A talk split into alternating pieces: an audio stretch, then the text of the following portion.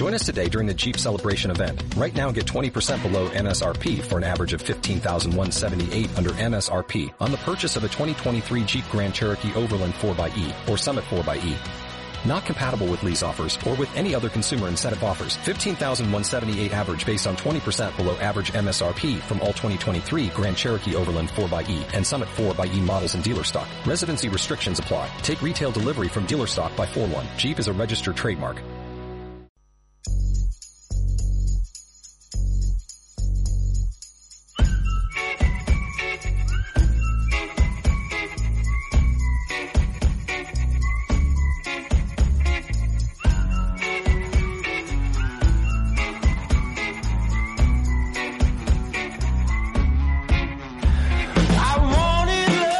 9 de la tarde cerramos nuestro magazine, eh, como los miércoles, cada 15 días eh, con el espacio Palabras en el aire. Hoy eh, muy bien acompañadas nuestras compañeras Alba y Ana. Adelante, chicas. Buenos días, Rodrigo. Hola, buenos días. Hola, buenos días. Pues sí, como bien dices, siempre bien acompañadas. Hoy tenemos con nosotras a María Ors García, que viene a presentarnos su libro ¿A dónde irá el diente de león? Buenos días. Hola, buenos días. Un placer de tenerte aquí. Encantada. Y a ver, yo creo que primero deberíamos empezar a presentarte, ¿no? Bueno. Lo que he podido averiguar yo por las redes es que María estudió el Magisterio de Educación en la Universidad de Valencia. Luego además también hizo un máster en Ética y Democracia y en el cual ya hiciste el TFM relacionado con el alcance y los límites de la propuesta de la neuroeducación de Darcia Narváez, ¿correcto? Sí. Y ahora estás en el pleno doctorado. Sí, ahora estoy en, como doctoranda también, siempre de neuroeducación, en este caso neuroeducación moral, y también estoy opositando para poder trabajar en la escuela pública. Bueno, pues yo creo que también deberíamos empezar un poco a explicar, ¿no? Qué es la neuroética y la neuroeducación y cómo esto, pues, eh, se aplica, ¿no? En tu profesión y y también en, en, el libro, que bueno, lo voy a poner para que se vea, para aquellos que nos estén viendo. Vale, sí, pues mira, la neuroeducación, eh, así un poco ah, básico y, dicho de un modo rápido, digamos que sería lo que nos permite eh, conocer cómo funciona el cerebro por lo que respecta a un niño en su momento de aprendizaje, ver cómo nos podemos nutrir de esos conocimientos neurocientíficos y llevarlos a la educación para que ésta sea lo más eh, óptima posible o significativa posible. Entonces, partiendo de ese punto, eh, de lo que es de la neuroeducación también se extraen otros aspectos, como por ejemplo la importancia de las emociones para lo que viene a ser el aprendizaje, la importancia de que los contenidos que se estén trabajando o el tema que se esté trabajando sea relevante para el niño para motivarlo. Eso también va a hacer que los procesos a nivel de, enseñanza-aprendizaje sean más óptimos. Entonces es por ahí un poco por lo que también intenté que el cuento fuese lo más transdisciplinar posible, para meterme un poco en, en esos diferentes puntos, digamos. Claro, porque el, el cuento que nos trae eh, tiene trata muchos valores que se pueden ver. Pone, por ejemplo, la interculturalidad, y es verdad, es un libro que te hace un recorrido un poco así rápido por el mundo, que para los niños está muy bien. Y luego eh, también sirve para desarrollar su imaginación. Exacto. La curiosidad. Entonces, claro, todo eso, eh, tu formación la has intentado plasmar aquí en este cuento. Exacto, sí, he intentado que el libro, o sea, aparte de que fuese un cuento, eh, permitiese ir un poquito más allá, eh, pues como bien decías, ¿no? Por una parte, mediante la, la, imaginación, al final que el niño sea el protagonista de esa historia, quien va recorriendo el mundo, en este caso junto con el diente de león, y quien al final decide cómo puede seguir esa historia por la pregunta abierta que hay al, al final del cuento. Y con respecto eh, a la música, ¿vale? Porque este libro podemos acceder a un listado de música en la cual cada, cada ilustración, cada fragmento mm, podemos acceder a una música. ¿Esta música está interconectado con el sistema de aprendizaje o...? Al final, cuando la música iba más en, en el conjunto también de percibirlo como un todo emocional, sentido a mí me, gustaba la idea de cuando ves una ilustración, o sea, yo veía ilustraciones cuando me lo pasó la, mi compañera, la ilustradora Irene, eh, en mi cabeza resonaba como, como una banda sonora, ¿no? Y dije, esto vamos a acompañar la letra y la ilustración de alguna manera. Entonces, dándole una vuelta, llegamos al, pues a la idea del, del QR y la lista de, de Spotify. Yo vengo de una tradición de músicos en mi familia, muchos, eh, pues mis padres, mi hermano, mis tíos, mis abuelos han sido músicos, tocaban en la banda de mi pueblo, entonces digamos que también tengo un poco de esa relación con, con la música. Eh, entonces ya con la ayuda sobre todo de, de mi hermano, eh, pues empezamos a mirar qué obras, sobre todo clásicas, nos parecían propicias para mm. ese para crear ese ambiente no mm. y de ahí es donde un poco surgió la idea y relacionado con la neuroeducación, al final es un poco más en este sentido el conectar con, la emoción. Hmm. Y te queríamos preguntar, tanto Alba como yo, que te, nos hayamos hecho la misma pregunta, eh, ¿cómo surge, no? O sea, ¿cómo surge esta idea de escribir el libro y, y, con las ilustraciones. O sea, Irene Renón es compañera tuya o os juntasteis un día y dijisteis, vamos a escribir un libro. Vale. ¿O cómo fue? Vale, pues mira, te cuento un poco. Eh, mi relación con la literatura, digamos que es larga en el sentido de que yo me recuerdo desde pequeña siempre escribiendo, ¿no? En el colegio siempre participé en, en concursos de literatura, también siempre he tenido maestros que, digamos, entre comillas, me han apoyado y me han animado a ello me acuerdo en, cuando estaba en primaria que hicimos junto con mis compañeros una, una obra de Navidad que es la que representamos eh, al final de curso, ¿no? que fue como, no sé, ya para tan niños que éramos. Después ya cuando según fui creciendo, eh, el escribir ha sido también como vía de escape siempre, de ya más a nivel personal. Y la idea surgió un poco, en verdad, de la nada, me refiero. Me vino la idea y flechazo, la escribí para que no se me olvidara y ya sí que es verdad, poco a poco fui puliéndola y nutriéndola.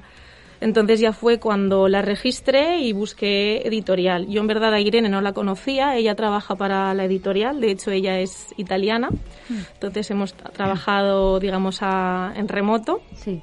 Entonces fue así, yo primero presenté eh, el, cuento y ya después tuve ir que revisando pues los diferentes ilustradores que tiene la editorial hasta que coincidimos, bueno, coincidí con Irene. Ah, yo es que, claro, era una de las preguntas que siempre me hacía, ¿no? Los libros infantiles de ahora, que siempre tienen el, el texto y luego unas ilustraciones maravillosas. Entonces, claro, nos preguntábamos, Ana y yo, eh, ¿qué iba primero? ¿La historia, la ilustración? Un poco como... Claro, en mi caso, exacto, en mi caso personal fue así, ¿no? De que primero yo escribí y después busqué a una ilustradora que yo pensara que su manera de dibujar se adaptara un poco a lo que yo tenía en mente o a lo que el cuento era en sí. Hay casos que la misma persona que escribe ilustra o hay casos que la gente tiene la ilustración y lo complementa con otra historia que haya estado. depende un poco, pero... Bueno, esto también nos viene a a mano preguntarte, ¿no? O sea, ¿qué tipo de escritora crees que eres? Si eres escritora de brújula o más bien de mapa. A ver, siempre las, siempre las cosas que, he escrito las he escrito un, poquito por impulso, ¿no? Es decir, me ha venido la, la idea o la inspiración, sucedió con, con, este y también con otras cosas que he escrito y nunca han visto la luz, ¿no? Pero eh, entonces, un poco más de brújula en el sentido de que planteo la, la historia y ya poco a poco la trabajo si, es necesario, pero no me planteo un mapa o un esquema de cómo ir dibujando la historia, sino que nace y va un poco fluyendo. Va, creciendo ya Exacto, sí. Y en el mundo editorial, por ejemplo, has comentado, ¿no? Fuiste tú a buscar, eh, echaste en varios o cómo fue tu relación con Babidibu.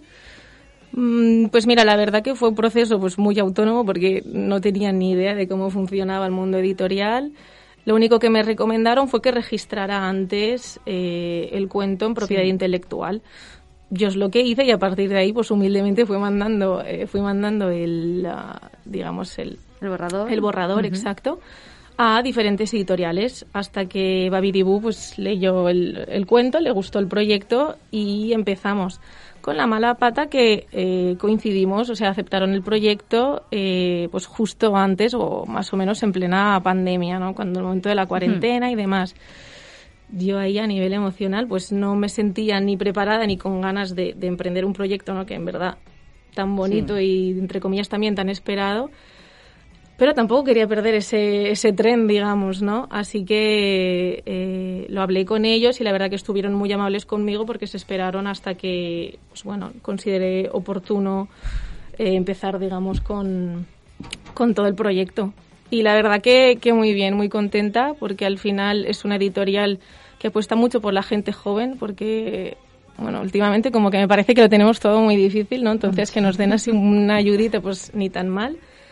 Y también sobre todo porque apuestan por, eh, por gente novel, es decir, gente que tiene el sueño, que, que puede valer más o menos, ¿no? Pero te dan pues sus herramientas, ¿no? Y al final pues es, es lo más importante, alguien que te dé un poco ese, ese empujón y esa ayuda. Sí, es que si alguien te da la oportunidad de poder demostrar pues eso, cumplir tu sueño, pues siempre se agradece, porque es que si no... Exacto. Es, a veces editoriales así de mucho renombre es muy difícil. Es total.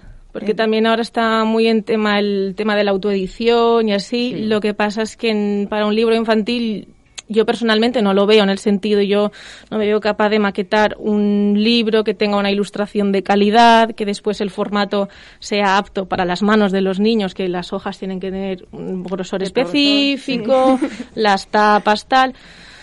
Puede ser válido para otras opciones, pero en mi caso no lo contemplé como, como una opción. Entonces, que Baby me, me ofreciera eh, la oportunidad, pues fue maravilloso, la verdad. Muy, pues yo ya haciendo un poco hincapié en lo que es la historia del libro, ¿Sí? a mí me ha llamado mucho la atención, porque es que es, es un viaje. Yo al principio leí solo la historia y luego ya me tomé mi tiempo y lo combiné con la playlist de Spotify. Y el cambio fue, para mí fue brutal. O sea, dije, madre mía, lo que hizo el escuchar los temas que habías seleccionado a la vez que ibas mm. mirando el libro. Había alguno que me apunté, que es que me pareció muy curioso, a ver, ¿cuál era? Eh, eh, la suite número uno Morning Moon. Es que yo me imaginaba todo el rato ahí los dientes de león viajando. El concierto de Aranjuez para cuando ilustras lo que es eh, el viaje por España también me gustó mucho. Y, y luego cuando ya hilas con el Un mundo por recorrer y pones eh, la banda sonora del Señor de los Anillos, la de... Sí, con Cerny Hobbits. Con Cerny Hobbits, es que dije yo, madre mía, es que fue espectacular. yo la verdad que me sorprendí mucho, entonces me pareció muy curioso la selección que ya nos has comentado, que te, te ayudó un poquito tu hermano. Sí. Porque es música clásica, pero también hay banda sonora. Exacto. También con la intención un poco de, de aproximar al niño a este tipo de, de piezas ¿no? musicales que depende un poco también de, de, a nivel familiar cuáles sean los gustos puedes tener más suerte o menos no eh, pero me parece que es muy importante que los niños tengan contacto también con música clásica o ya no tan clásica pero es más a nivel orquestral no entonces me pareció también una, una buena oportunidad. Por una parte eso, para que al final tanto padres como incluso educadores tengan una herramienta más de aproximar al niño al mundo musical, como también para, pues eso, crear ese, digamos, ese conjunto de ilustración con, con, la, con, las, con las canciones, vaya. Eh, y como acabas de comentar, o sea, hablando de recursos educativos, ¿no? Para trabajar, al final de, del libro también tienes un código QR. Sí donde puedes acceder a, dichos recursos. Todo esto también, ¿de dónde surge? Vale, pues yo ahora mismo me estoy eh, formando en una metodología pedagógica que se llama Filosofía para Niños, que, eh, digamos, la clave es eh, reflexionar, dialogar con, con el niño, ¿no?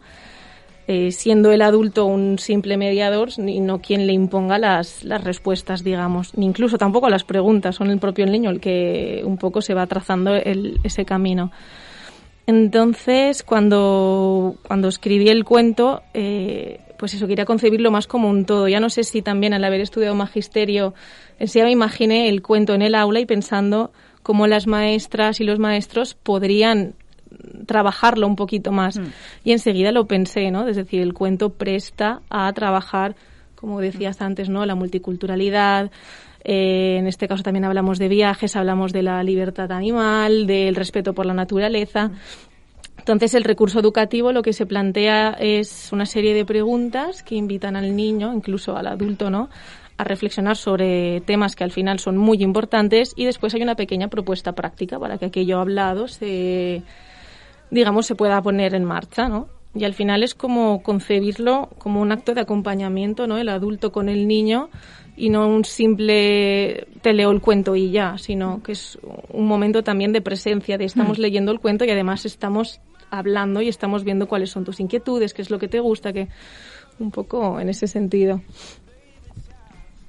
Y bueno, esta pregunta también la, la tenemos las dos. ¿Ventajas o, qué diferencia hay, no? ¿Qué, pueden eh, ganar los niños cuando cuando son capaces de, leer libros y estar con ellos. Cuando comparten ese momento con... Sí. O sea, para mí eh, el momento ¿no? de la lectura de adultos con, con, niños, o sea, es que es un momentazo en el sentido, ya no es el simple de te leo un cuento porque quiero que te duermas, sino te leo un cuento porque es nuestro momento, ¿no? Es decir, estamos presenciando un momento que al final lo que hace es fortalecer los vínculos entre quien lee y, quien, quien, ¿no? quien puede escuchar esa historia. Aparte de eso, pues todo eso a nivel eh, emocional, afectivo, también el recuerdo que, que, le genera al niño después en su vida adulta y sobre todo el hacer, la manera de aproximarse que tiene a la literatura. Si de niño tú compartes esos momentos especiales, va a hacer que la relación con el, del niño con la lectura sea una relación amable, no forzada y que el niño busque porque realmente le gusta y le, necesite. Yo, es, es que lo que, es verdad, es el crear el momento. Yo, ahora, desde cuando yo era niña, de lo que más me acuerdo muchas veces es de cuando mi tía nos leía el cuento a, a mi prima y a mí juntas, cuando nos quedábamos a dormir. Y es que te, eh, la sensación esa es que es... Sí, al final también los niños crecemos con las historias, ¿no? Y, y, la literatura en la etapa infantil, o sea, es que es tan importante. Yo me acuerdo de cuando era más pequeñita con mis primos en casa de, mis abuelos. Mi abuelo siempre nos, costaba, nos contaba la misma historia una y, mil veces. Se la inventaba, por supuesto, pero siempre era como de unos niños que se iban a recoger cerezas y algo pasaba ahí, ¿no? Pero, o sea, era maravilloso el momento de estar todos escuchándole aquella historia que ya sabíamos de memoria, porque siempre era la misma, pero, o sea, no era la historia, era el momento, ¿no? Que ha perdurado hasta este momento. Incluso él sigue contándole esa misma historia a mis, a mis primos pequeños. Y ahí es donde reside lo bueno de la literatura infantil, en ese vínculo que se crea alrededor de, alrededor de ella. Y bueno, has dicho también un, ejemplo, ¿no? De, de, tu recuerdo, pero por ejemplo, ya no de en plan literatura oral, sino ¿Cuáles han sido ¿no? tus libros de cabecera, de tu infancia, de tu niñez? Algunos que recuerdes con cariño o que creas que puedan haberte influido a la hora de escribir o marcado. Pues en realidad, eh, así como libro como tal, o sea, yo al final leía muchísimo de todo, siempre también he sido como, como muy curiosa sobre todo del recuerdo, del mayor recuerdo que tengo es en primaria que leíamos eh, conjuntamente en clase y James y el melocotón gigante fue como... Oh, Roald de los grandes, eh, son palabras mayores. O sea, fue algo como que me impactó tanto en ese momento también cómo lo hacíamos en clase, porque hacíamos una lectura conjunta y también era pues lo que estábamos hablando antes, el momento, ¿no? Después ya según fui creciendo eh, más en el instituto, mm, pasión por Laura Gallego, o sea, ya más ah, adolescente, eh, más fantasía y demás. También es verdad que en este momento, por ejemplo, la profesora que tuvimos en el instituto, o sea, se le veía que era amante, apasionada de la literatura y también nos lo supo transmitir. Entonces, también, en cierto modo, pues me ha hmm. influido ella, me ha influido los libros que me recomendó en su momento y después y ahora de más adulta pues sigo leyendo de todo. Igual me puedo leer un ensayo sobre un tema que me guste más o terminar leyendo una novela policíaca, o sea, así. Sí, es, sí, es que al final es lo mejor. Leer, yo creo que cuanto más lees, también te llega más la inspiración, ¿no? Porque igual estás leyendo, te sumerges en una historia y a lo mejor luego tú tu misma imaginación. Sí, esa historia te lleva a otra. Claro, te, hace, te hace escribir. Entonces yo también pues te quería preguntar, a ver, pues, si tienes algún proyecto, algún libro en mente para un futuro. Pues la verdad que está en mente, está en papel también.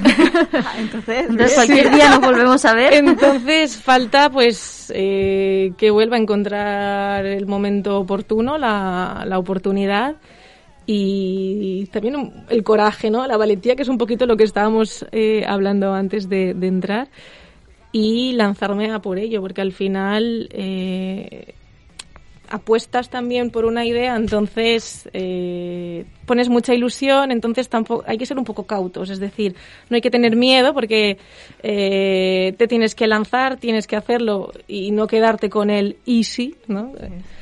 Pero también tienes que ser cauto y, y pensarlo y ver cuál es el mejor momento y demás. Entonces ahora me parece que mm, igual espero un poco. Obviamente si sale la oportunidad no me lo voy ni a pensar, pero, pero sí. Pues a ver. Eh, a ver, nos hemos quedado que no sabemos qué preguntar si una otra. Tú, Ana. Yo no, todavía no. ¿No?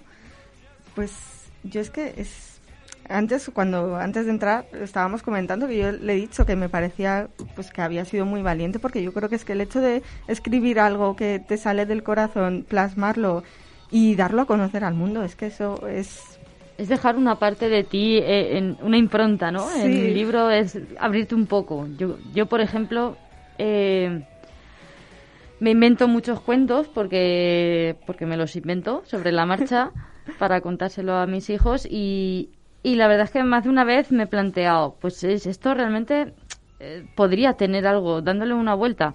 Pero luego es como que siempre te da ese miedo, ¿no? De mostrarte y dejar esa impronta. Y también, como tú dices, el momento de, poder dedicarle, ¿no? Claro. Sí, es, a ver, eh, miedo te va a dar siempre, me refiero, es algo que está en tu cabeza, está en tu mente, está en tu imaginación, que va a pasar al papel, que va a pasar a las manos de la gente y se va a quedar ahí para siempre, para bien o para mal. Entonces, claro, yo cuando me pasaron ya que estaba la maqueta, que estaba que ya veías el libro prácticamente hecho, ahí es cuando dices, wow, o sea, esto va a salir, esto la gente lo va a ver, esto la gente... Entonces ahí te, te, da el miedo, ¿no? De, de, gustará, no gustará. También eres muy duro, bueno, muy dura conmigo misma. Fui en ese momento de, ¿y si no gusta? ¿Y si les parece una tontería? ¿Y si no me apoyan? ¿Y si...? Entonces es normal tener miedo, pero al final pues mm, se tiene que hacer con miedo también, ¿no? Porque es lo que comentábamos. Después también es cierto eh, que yo, por ejemplo, en mi caso fue muy curioso porque yo escribí, pues eso, me vino la idea, escribí la, la historia en una libretita que tenía por ahí sin más. Y yo en ese momento cuidaba a, a unas niñas y eso que una mañana estaba así un poco nerviosa y demás, y le dije, ven que te voy a leer un cuento nuevo que tengo para ti. Y yo cogí mi libreta, que estaba ahí un poco la letra, casi que ni la entendía ni yo. Y se lo leí y ya, pues bueno, seguimos sin más y ya empezamos a jugar y ya pasamos el día bien. Al día siguiente la niña eh, se va a mi mochila y la abre y yo, ¿estás, estás buscando algo? Y me dice, el diente de león. Y yo, ah, pero que te gustó. Y me dijo, sí, me lo vuelves a leer. Y yo, bueno, si le ha gustado a ella y quiere repetir, igual le puede gustar a más. Ah. Y ahí es un poco cuando empecé yo a pensar en, esa idea de que es lo que dices, igual si le doy una vuelta, mm, no sé, puede, puede, exacto, puede llegar a algún sitio. Hmm. Pues, a ver, ¿qué más te preguntamos? Es que creo que has contestado a todo. O sea, indirectamente. Sí, ¿no? Sí, sí. Eh, ¿Cómo aprendiste? Me refiero, eh, hay muchas personas que, que, tienen una formación más en literatura, hay otras personas que son más autodidactas, hay otras personas que a lo mejor se preocupan en hacer cursos de escritura y demás. ¿Has hecho algo o directamente? Mm, en mi caso nunca he hecho un, un curso de, literatura. Sí que es verdad que a veces lo he pensado porque al final te dan herramientas ¿no? y te ayuda un poco a afinar, digamos, el proceso de escritura en sí pero nunca he hecho nada, simplemente es como me viene una idea y, lo escribo. O sea, no... Por ejemplo, en este caso, ¿vale? O sea, ¿a dónde irá el diente de león? O sea, ¿viste pasar un diente de león y te llegó la inspiración o, o cómo fue? Porque, no lo sé, eh, como mucho más sencillo no pensar en a dónde irá este niño o no, un diente de león. Pues fíjate que ya te digo, o sea, la historia yo no sé si es que eh, vi volar en ese momento alguna hoja y me vi, o sea, no recuerdo tampoco el momento de decir, es esto, lo voy a, ¿sabes? No, o sea, como que me vino la idea, la escribí, la dejé ahí y ya un poco después sí fui afinándola y dándole un poquito más de forma, pero lo que es la idea así inicial, tampoco recuerdo decir, fue por esto. Sí que es verdad que con el diente de león también tengo el recuerdo, ¿no? Porque yo nací en un, en un pueblecito de la o sea, cerca de las montañas y al final también tengo ese contacto con la naturaleza y de pequeña pues quién no ha soplado un diente de león. Entonces me parece también un gesto muy infantil que como adultos, ¿no? Yo particularmente recuerdo con, con cierto afecto, pero como de un gesto tan infantil y tan sencillo, o sea, como de una pregunta tan, tan simple, ¿no? De a dónde irá el diente de león, puede, eh, pues bueno, explotar, ¿no? Todo lo que viene es el potencial imaginativo de, de un niño. Entonces es un poco por ahí, sí, por ahí, por ahí. Yo he de decir que a, a, a, mi mayor le ha gustado mucho y lo leemos bastante a menudo porque además es eso lo que tú dices, él se imagina, ¿y ahora dónde irá? Y ahora Olmo, ¿dónde te gustaría que fuera a ti? Pues vámonos a la selva. Y entonces ya nos vamos a, a, la, a las ilustraciones de la jungla. Pero bueno, también es él el que dice, pues ahora se va a China, ahora se va a Valencia. todos los sitios que conoce él así de memoria que ha oído, ahí. Y cuando evidentemente, ¿y esto cómo es? Pues ya entonces yo sí que buscamos en el móvil, vídeos, documentales y demás que también pues ahí es un poco lo que exacto lo que iba diciendo antes también relacionado con el tema de la neuroeducación. Un aprendizaje eh, es más significativo se optimiza cuando realmente parte del propio interés del niño si tú en vez de trabajar, por ejemplo, la geografía, ¿no? De que, vale, pues nos toca tratar X mm. continente o nos toca tratar X lo que sea, si tú, por ejemplo, a partir de esta pregunta de a dónde era el diente de león, eh, le preguntas al niño, ¿dónde quieres que vaya? Pues nos vamos al mapa mundi, lo vemos, elegimos, ya nos centramos, vamos a ver qué animales viven ahí, qué ciudades hay, eh, qué come la gente, o sea, y a partir de ahí puedes empezar, digamos, todo un, un conjunto de, aprendizajes, ¿no? Sí, que, pues, ¿qué es eso? Es que al final, pues con este libro es un medio más para poder enseñarles a los niños un poquito más y lo que dices tú, jugando. Porque es que realmente cuando aprenden jugando es cuando mejor aprenden. Entonces tú les ayudas y ellos van o sea, tú le proporcionas el medio y, y, después es ya un poco lo que ellos, eh, a partir de, pues, como tal, se vayan desarrollando, ¿no? Un poco así también lo pensé, sobre todo también por las familias, ¿no? Porque para que sea un recurso más siempre, como, como decía, para crear ese momento familiar, ese vínculo, pero también como maestros, ¿no? Porque a veces eh, nos faltan herramientas o no, o no somos del todo capaces de poner a reflexionar a un niño porque nos perdemos en mil aspectos curriculares más que hay que cumplir. Mm. Y esto pues también puede ser una ayuda para aquellos docentes que mm, les falta un poquito ese, digamos, ese aspecto de me voy a parar a reflexionar, a dialogar con los niños, puede ser una buena, una buena oportunidad, la verdad. Pues sí. Eh, yo ya me he quedado sin preguntas. Yo estoy mirando y creo que también, solo ya una, ya que es más por curiosidad, ¿no? Eh, ¿Tú te veías escribiendo un libro infantil? A ver. ¿O tu mm, carrera te ha hecho...? O sea, me veía escribiendo un cuento infantil porque ha sido uno de mis sueños, ¿no? Entonces, o sea, a nivel de imaginación me veía porque realmente es algo que, que, siempre me había gustado y algo a lo que, a lo que aspiraba. Si realmente me veía o si me veía ahora mismo, pues la verdad que no, o sea, porque fue un poco que las cosas fueron pasando y, y también decidí apostar, porque al final es lo que decíamos antes, igual que lo he hecho, se hubiese podido quedar en mi ordenador y punto y final. Entonces, por una parte sí que me veía, porque al final es un sueño que, pues, digamos, se ha cumplido, pero por otra no pensaba que, hubiese llegado tan pronto o en este momento, la verdad. Bueno, pues nada, tenemos que agradecerte que lo hayas escrito y a Babidibu también que te haya dado la oportunidad y pues ese empuje que, que hacía falta, porque de verdad está, está genial el libro para trabajar con los niños. Sí, yo me, me gustó muchísimo. Hmm. Sobre todo por eso, porque es que es muy completo. Sí, no, después yo con otras, sobre todo madres, ¿no? Que a lo mejor lo han, lo han adquirido después, nos conocemos y me han escrito, me dicen, es que el, el momento, por ejemplo, el otro día me contaba una amiga Dice, mira, es que estábamos eh, en el momento ¿no? de irse a acostar, tal. Dice, y estaba así un poco nerviosa. Bueno, nos ponemos a leerlo. Dice, y puse la playlist. Dice María, dice, es que se calmó tanto que se quedó dormida sin yo esperarlo. Dice, y fue una cosa tan mágica, o sea, que nos quedamos ahí las dos medio dormidas.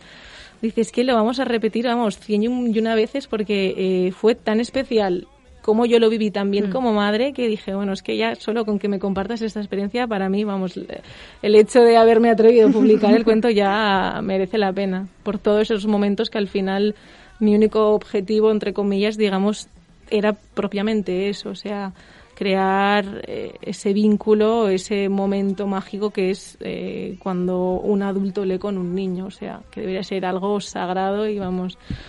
Yo, con nosotros en casa lo has conseguido. Pues tenemos tenemos una cabaña, que es la cabaña de, de donde nos relajamos y donde leemos. Y después de comer normalmente nos metemos eh, los tres en una cabaña de, no sé, medio metro cuadrado. y, les encanta con la, con la música. Y ya te digo, empieza a pensar, ¿y a dónde vamos? Y, y ahí empieza todo. a explorar, ya... Qué bueno. Pues pues yo creo que también la hora que es, creo que lo vamos a tener que dejar ya. Vale. Y un placer tenerte aquí. Esperemos que pronto escribas algo nuevo y tenerte otra vez aquí con nosotras. Una sería maravilloso. La verdad que, que muchas gracias por haber vosotras. escrito este libro. Y oye, que es muy bonito ver cómo la gente cumple sueños, así que enhorabuena. Sí. Además sirve de inspiración. Claro, hay que atreverse. Exactamente, sí. O sea, al final cuando tenemos algo que no, que lo tenemos dentro y, mejor probarlo que no quedarse con la duda o con el, qué podría pasar, sí. Claro. Pues nada, un placer y nos vemos en dos miércoles, como siempre, a, sobre la una, con nuevas recomendaciones o quizá otra entrevista. No lo sabemos, habrá que verlo. Ya lo veremos. Así que nada, un saludo y muchas gracias. Muchas gracias. A chicas, chao.